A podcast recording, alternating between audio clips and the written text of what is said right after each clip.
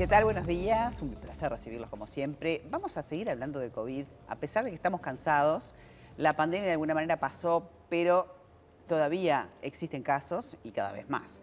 Por eso nos gustó hoy recibir al doctor Santiago Mirazo, profesor adjunto del Departamento de Bacteriología y Virología de la Facultad de Medicina. Así que vamos a poder, todas las dudas que tenemos, preguntártelas. Bienvenido, Doc. Buen día, muchas gracias por la invitación. Gracias. Un gusto acompañarte.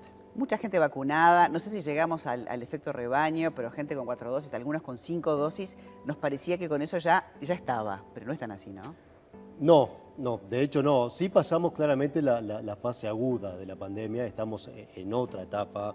Eh, El COVID ya no es lo, lo que era hace, hace un año atrás, fundamentalmente por dos razones. Uno es la vacunación y otra es la gran cantidad de infectados que ha dejado particularmente estas últimas olas que ha habido de, Omicron, con altísima transmisibilidad, una enorme cantidad de contagiados, que eso ha construido una especie de pared inmunitaria que ha permitido pasar de fase. Es decir, de- después de, de Omicron la pandemia no fue igual, es otra cosa, es otra enfermedad, estamos en niveles de letalidad en el mundo, los menores desde el inicio de la pandemia. De- desde marzo del 2020 hoy estamos en el menor nivel de mortalidad por COVID en el mundo y la tendencia es hacia, hacia, hacia, hacia eso.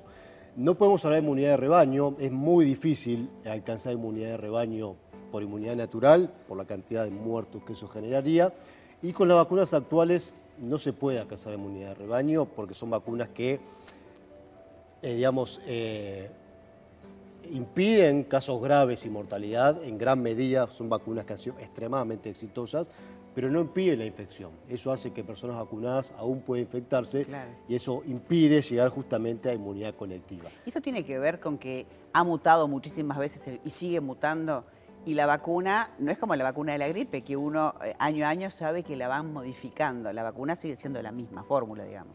Lo- más sorprendente de toda esta historia del COVID-19 es que tenemos una vacuna hecha con la cepa original, partida de, de Wuhan en China en el 2020, o a fines de 2019, y aún así la vacuna actual sigue funcionando de forma muy exitosa, Claro. que lo ha convertido, insisto, al COVID en otra cosa distinta a lo que era, a lo que era Sí, sin eh, duda. en 2020, Sin duda. con una letalidad de estas últimas olas eh, 10 veces menor de lo que fue la, la ola de junio del, De alguna del- manera- del año pasado.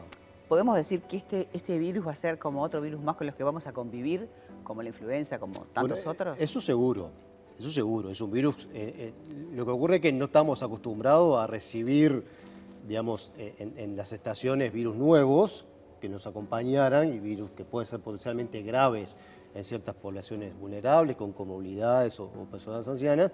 Y lo que ocurre es que lo estamos viendo en tiempo real. Estamos viendo la aparición de un nuevo virus que sumamos a la lista de preocupaciones anuales en la estación invernal. ¿Vamos a volver a usar el tapabocas? ¿De alguna manera podemos decir que capaz que en ese aspecto involucionamos o, o no? Bueno, la lógica del uso del tapabocas yo creo que ha cambiado y está bien que así sea. Digamos, no, no hay que ser fundamentalista con el uso del tapaboca, tapaboca sí, tapaboca no.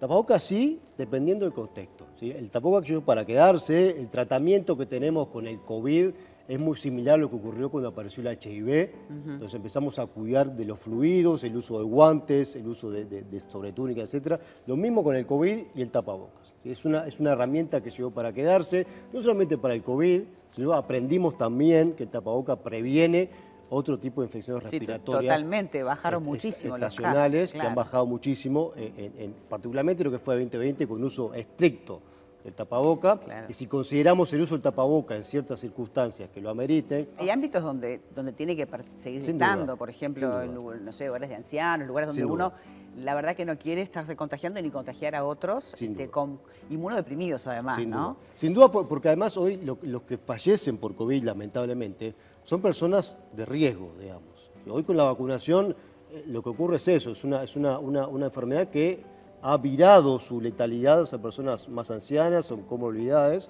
Entonces, en esos ambientes, en esos contextos debe ser, debe ser, eh, estricto el uso del, del- del tapaboca y más allá de las medidas recomendadas por el gobierno, por sí o por no, uno mismo tiene que hacer su propia Claro. valoración de riesgo y decir, bueno, lo tengo que usar en este contexto, sobre todo para cuidar a los demás. Lo esperable es que siga habiendo rebrotes eh, sucesivos, que no sean tan altos como Claro. se sabido hasta ahora, y que la baja tampoco sea tan dramática, sino que sea más bien una constante de brotes en el cual haya circulación comunitaria, aumente cada tanto, bajen cada tanto, pero con una letalidad baja, mantenida, mientras avanzamos con la vacunación, los que les falta la tercera dosis y particularmente lo que es la cuarta dosis para personas ancianas y con comorbilidades que se vacunaron hace un tiempo, esa inmunidad empieza a envejecer y aumenta el riesgo de enfermedad Clarísimo, doctor. Muchísimas gracias por habernos acompañado.